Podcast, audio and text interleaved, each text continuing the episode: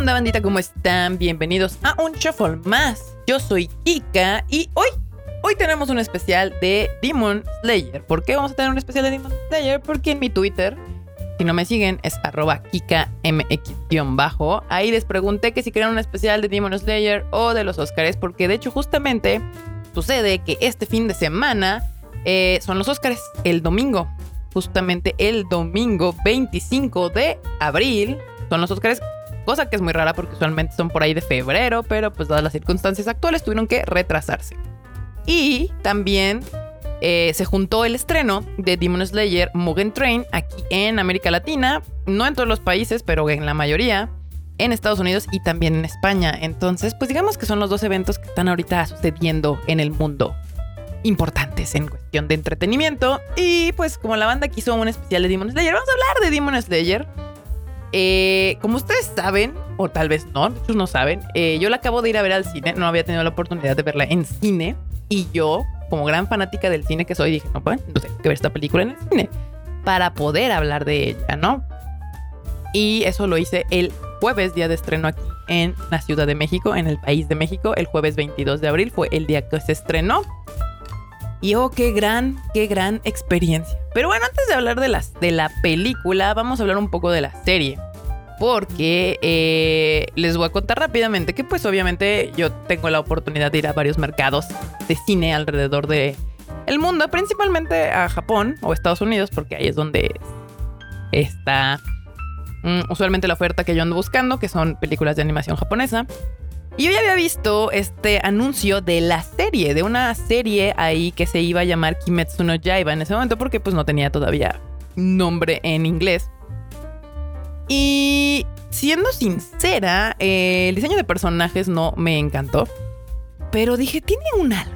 Tiene un algo que me llama la atención. Claramente va a ser un shonen.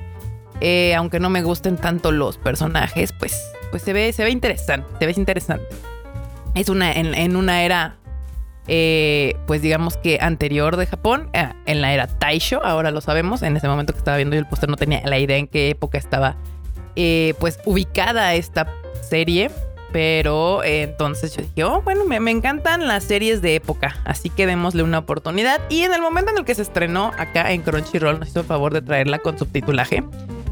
Vi el primer capítulo y dije, ok, sí, me gusta, me encanta. Yo firmo, ¿dónde firmo para seguir viendo esta serie? Todos los que le han dado una oportunidad saben perfectamente a qué me refiero. El primer capítulo, la verdad es que logra perfectamente explicarnos de qué va la serie, eh, entender las motivaciones de Tanjiro, nuestro protagonista, entender qué son los demonios y por qué hay que luchar contra ellos.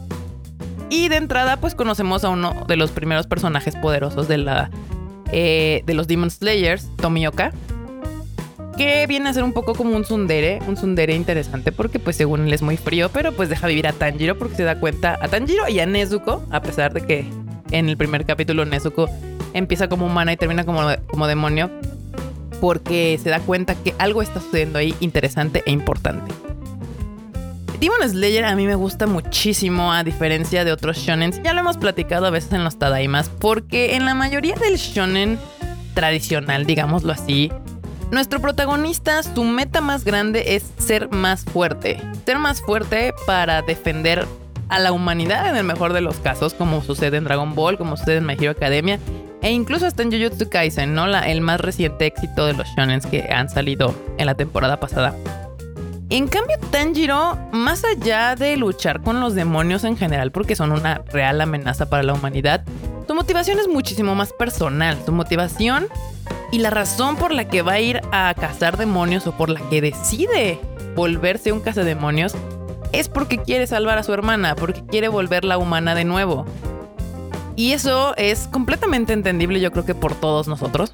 Eh, Tanjiro también desde un principio y algo que me encantó es que muestra una cierta compasión por los demonios. Porque al final los demonios también son estas, fueron, fueron humanos, fueron personas.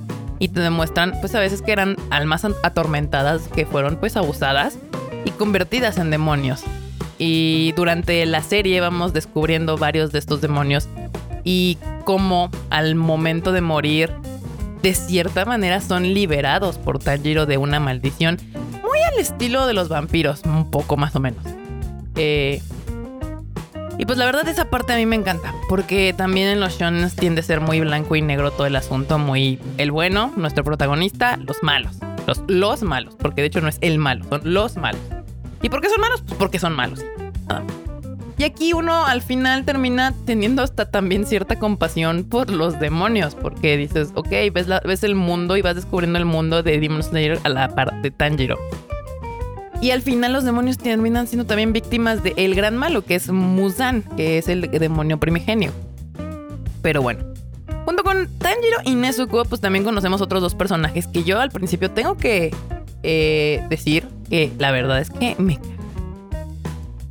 Mi queridísimo Inosuke principalmente no lo toleré todo el primer capítulo donde apareció porque es un gritón y yo odio a los personajes gritones, me, me, me molestan, no los soporto. Y yo dije, oh por Dios, íbamos tan bien y me meten este personaje intolerable que primero empecé a tolerar porque en vez de tener un, cuervo tenía un pequeño pajarillo y aparte el pájaro se llama Chuntaro y para los que somos mexicanos luego luego nos remite a una canción llamada Chuntaro Style entonces pues dije ay qué cagado jajaja porque tengo tres años y bueno, Chuntaro además es adorable. Entonces dije, está bien, te voy a dar un chance solamente porque tu pajarito está cool. Pero le bajas o, me vas a causar un problema con esta serie. La verdad es que después ya entiendes cómo funciona Inosuke, Inosuke, perdón, este Zenitsu. Y no es que se haya vuelto mi personaje favorito, pero ya no me molesta tanto.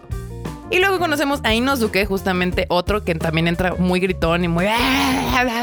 Y dices, a ver, o sea, ¿por qué? Porque todos tienen que gritar y luego grita él y luego grita Inosuke y ya cállense porque me estresan.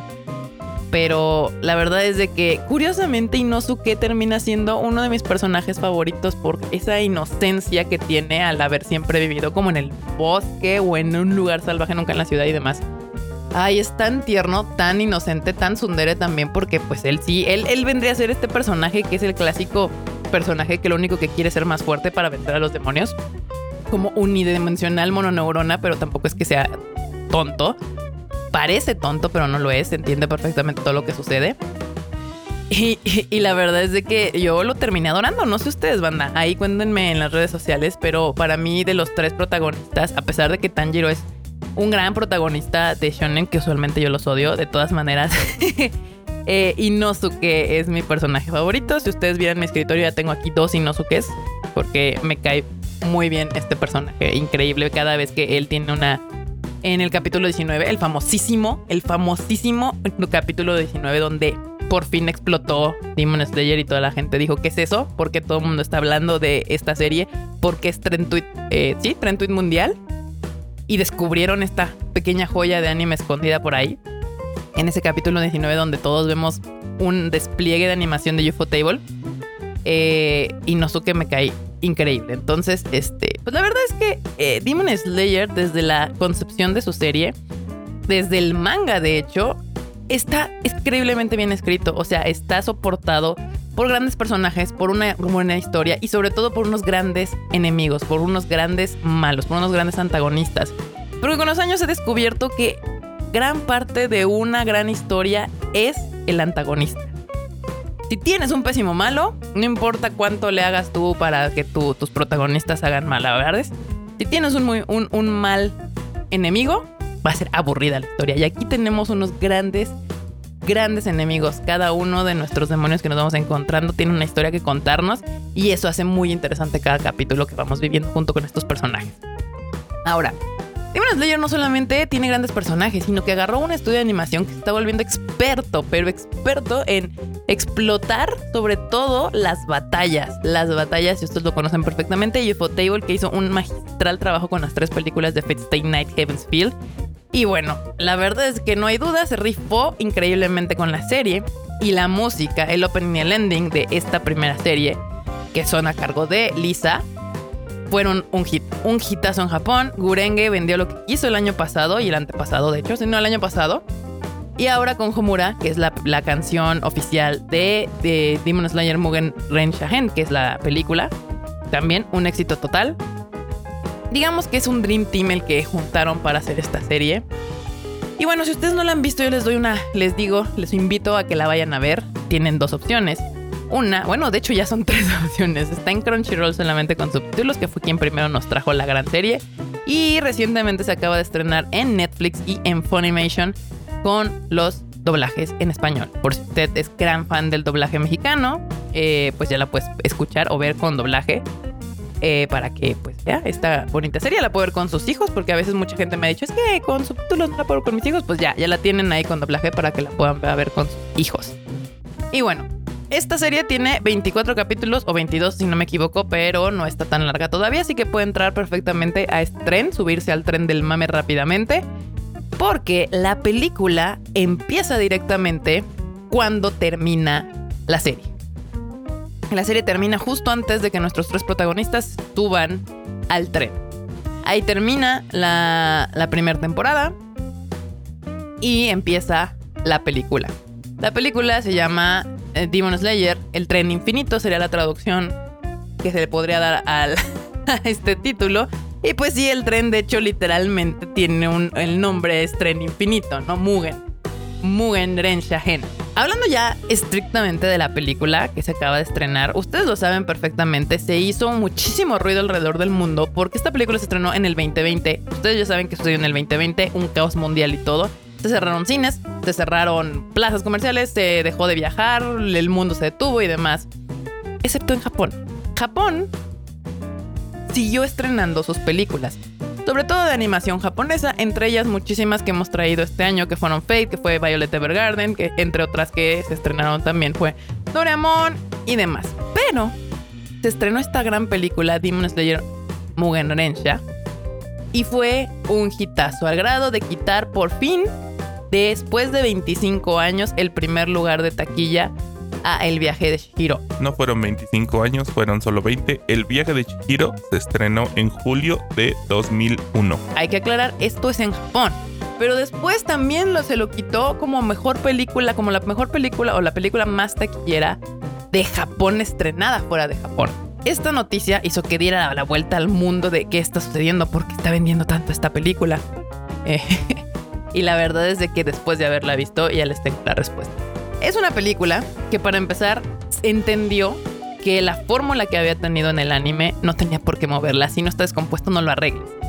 Se quedó con, obviamente, la historia, con el, con el estudio de animación, Table, con la cantante que hizo el opening y el ending, Lisa, y también la compositora que trabajó junto con Lisa para hacer el ending, que es la famosísima Yuki Kayura-sama. Si ustedes no saben quién es Yuki Kayura, es una de las grandes compositoras del anime. Muchísimos de los animes que ustedes seguramente han visto a través de los años han sido musicalizados por Yuki Kayura. Y bueno, la verdad es de que este queridísimo equipo hizo un trabajo extraordinario en trasladar esta sección del manga a animación perfectamente quedó para cine, para película. Y la animación, desde el minuto, si no me equivoco, por ahí del minuto 15, 10, la primera vez que Rengoku tiene que sacar su espada y batallar, es espectacular. Y dices, ok, me gusta. Me agrada la selección que hicieron de meter esto en película. Porque es cierto, a pesar de que la animación de la, de la serie es muy buena, es muy diferente el ritmo con los cuales animas para una serie de televisión que con el presupuesto que te otorgan para hacer una película. Y la verdad es que Ufotable usó cada centavo de la mejor manera. La animación, las batallas son espectaculares, así que eh, banda. La verdad es que si tienen la oportunidad y cuidándose mucho, deberían de verla en el cine porque es espectacular, espectacular lo que uno ve en el cine. Ahora la musicalización de Yuki Kayura es increíble. En esta película prácticamente abarcamos el arco de Rengoku y Ojiro.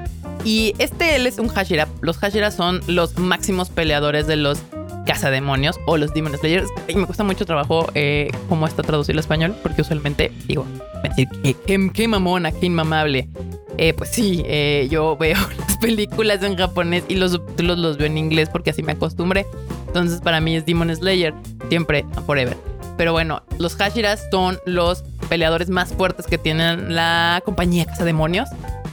Y Rengoku es uno en particular de los más poderosos. Entonces es una película que empieza sumamente divertida. A mí Rengoku al principio me hizo reír muchísimo la actitud que tienen estos tres bebés, Tanjiro, Inosuke y Zenitsu, frente a Rengoku es de Senpai. Por favor, enséñenme ustedes un gran peleador. y yo soy un bebé que no sé nada, así que por favor adóptenme como su pupilo. Y toda esta primera secuencia es sumamente divertida, muy agradable. Y yo creo que funciona súper bien para gente que tal vez entra a la película sin conocer el producto. Porque nos presenta de nuevo a, a los tres personajes principales y a Rengoku como es un poco. Y es muy chistoso, la verdad es que empiezas riéndote mucho un buen pedazo de la película.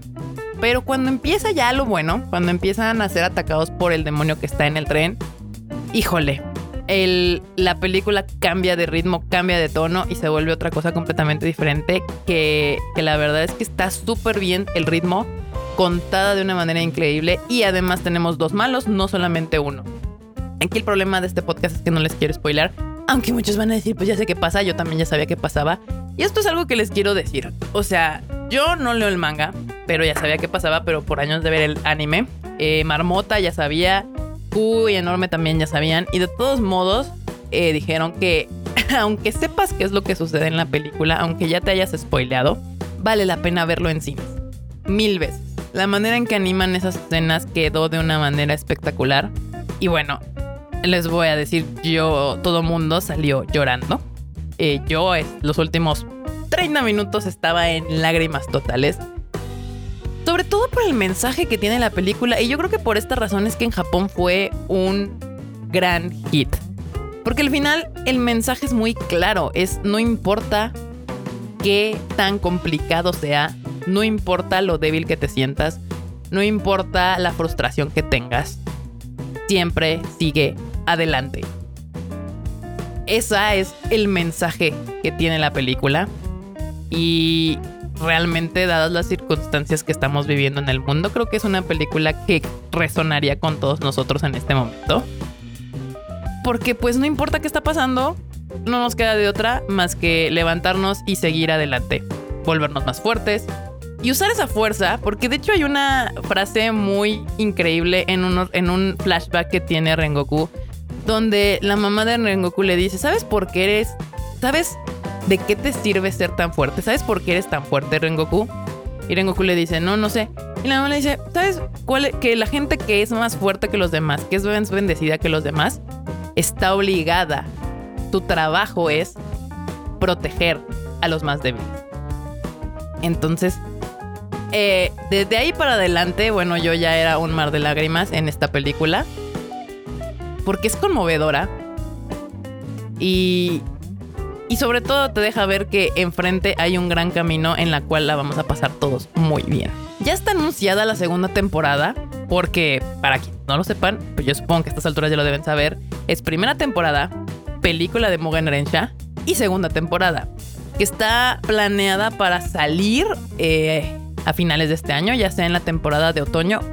Yo creo que en la temporada de otoño, porque invierno ya sería 2021 y bueno, pues la verdad es de que si ustedes quieren seguir la serie como en orden, pues tendrían que ver la película y luego la serie que ya creo que fue anunciada por Crunchyroll. No sé, es que ahora sí no sabemos. O igual llegaba a todos lados.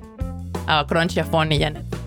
Pero bueno, bandita, ¿ustedes qué opinan de esta película? Por favor, siga en, síganos en redes sociales y ahí coméntenme qué tal les pareció. Yo creo que es una de las películas más importantes del año. Ahora sí, les voy a decir, la verdad es de que se me hace mucho mejor película Violet Evergarden, pero es que Violet Evergarden es una puta joya de animación. Pero bueno, esa es mi opinión personal con, con respecto a estas películas. La verdad es que todas las que trajimos este año, Fate Stay Night Heaven Field, Violet Evergarden y Demon Slayer, hasta ahorita estas tres grandes películas son un agasajo visual narrativo. Entonces yo a veces sí me siento un poquito mal por la gente que no le dan una oportunidad a la animación japonesa porque se pierden sobre todo historias y perspectivas diferentes. Porque el estar viendo siempre las series de manera occidental, si lo llamamos así, no te da la oportunidad de ver al mundo desde diferentes perspectivas. Entonces ustedes que ven anime, gente, siéntanse bien porque se están dando la oportunidad de conocer otros mundos y otras formas de ver la, la gente, la humanidad y la vida. Porque de hecho, si lo piensan bien, Demon Slayer tiene mucho que ver con el concepto y la relación que tienen sus personajes con la muerte.